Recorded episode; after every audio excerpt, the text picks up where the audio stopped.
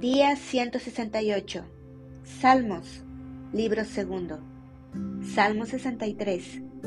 Dios, satisfacción del alma.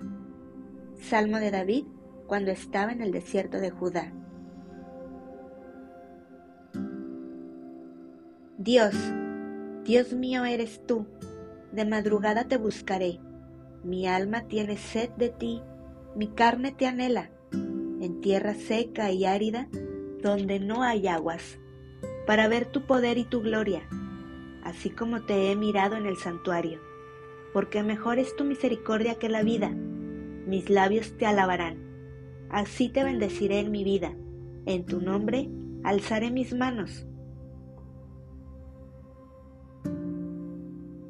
Como de meollo y de grosura será saciada mi alma, y con labios de júbilo te alabará mi boca cuando me acuerde de ti en mi lecho, cuando medite en ti en las vigilias de la noche, porque has sido mi socorro, y así en la sombra de tus alas me regocijaré.